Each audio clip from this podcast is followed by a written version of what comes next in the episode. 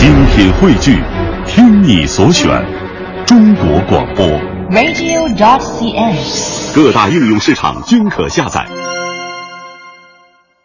探寻文化渊源，感受文化魅力。听众朋友，大家好，欢迎收听本期的文化之旅节目，这里是中央人民广播电台香港之声数码广播三十二台，我是谢哲。大家好，我是曼斯。首先，我们今天来关注一下电影《推拿》。电影《推拿》近日在国内公映，该片改编自毕飞宇的二零一一年茅盾文学奖的同名获奖作品，由导演娄烨执导。这个故事讲述了一个发生在盲人按摩中心的男女技师之间的爱情。影片当中启用了六位真正的盲人作为主演，呼唤社会更多的关注盲人群体。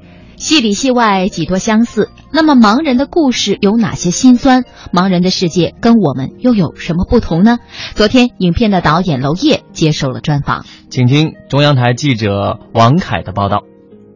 我叫孟怀藏，来自天津，在推拿里饰演张一光。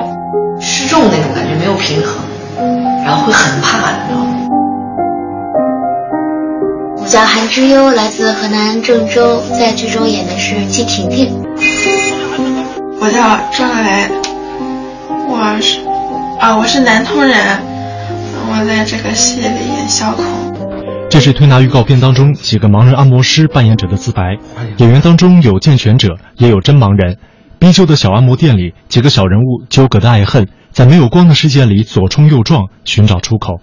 导演娄烨让大家能够感受一点什么是视觉障碍，什么是身体的障碍。这个实际上和毕飞宇的小说和这个推拿这个故事非常重要的联系，就是它是关于障碍的，怎么面对障碍的。所以我希望把这种直接的感受传达出来。为了让健全人通过盲人的视角看待这个世界，在拍摄手法上，除了娄烨一贯的手直摄影法，还有后半部分模糊移焦的幻化处理，辅以刺耳的弦乐，给你充分的代入感。所有一切告诉你，看不见的盲人看得见这世界。他不爱你，我看得清清楚楚的。影片给视觉做减法的同时，也给听觉在做加法。开场以朗读形式出场的主创字幕，让盲人目光中的虚无世界有了可以被直观的存在。白先生是第一批看过这部电影的观众之一。有些特别的地方，比方说开场的时候说的是盲人，他的开场的那些演员表，包括什么的，都是用念出来的，不是打字幕。当时一下就冲击到了我，虽然它是一个很小的表达方式。娄烨没有回避人性中的恐惧和绝望。他说，即使是同样的爱与恨，盲人也会比普通人更加敏感，来得更强烈。比如说，以碎碗瓷片割破脖子的小马，让观众第一次看到盲人对黑暗无法接纳的愤怒；而郭晓东以刀剖腹，面对讨债者，又把自己作为盲人最后一点尊严放上了祭台。这让有的人给电影贴上了重口味的标签。娄烨，如果说把这感受，盲人的或者是障碍的这个感受浓缩到两个小时的话呢，可能口味会重一点儿。盲人和健全者没有绝对的强弱之分。影片中，盲人按摩师小孔在突然停电的时候，牵引着视力健全的前台服务员下楼。他说：“眼睛是有分工的，一部分眼睛看得见光，一部分眼睛看得见黑。你还是跟我们走吧。”这种区别就像白天黑夜一样自然。真实生活中，小孔的扮演者张磊是九零后的盲人女孩。身为小儿按摩师，她一天要为六七位患儿做推拿，经常要工作十几个小时。而面对记者，甚至导演坐在她身边，她并不掩饰对从事推拿的抗拒。我一直都不想做推拿。你想做什么？呃，跟声音有关的工作，可以是播音主持，可以是录制语音小说，可以是做就是音频的剪辑或者是合成。视力限制让盲人的就业渠道相当狭窄。根据不完全统计，有八成多的盲人从事和按摩相关的工作。导演娄烨。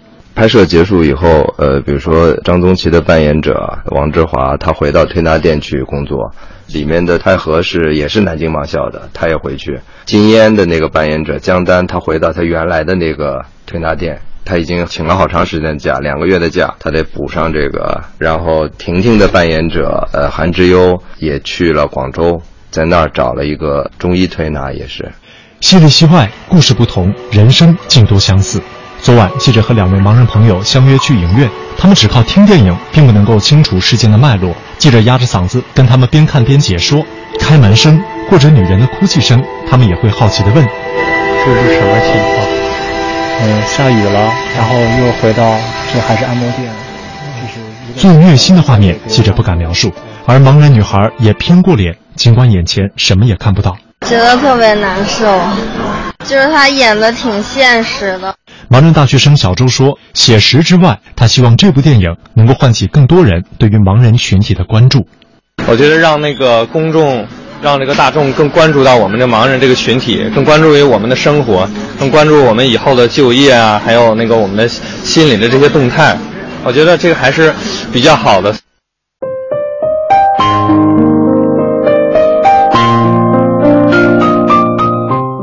说到盲人啊，其实广播对于盲人有着先天的吸引力，因为眼睛不能看到这个视觉的世界，所以广播无形当中给了盲人一扇窗子，嗯，呃，能够让他们用听觉去感受世界的精彩。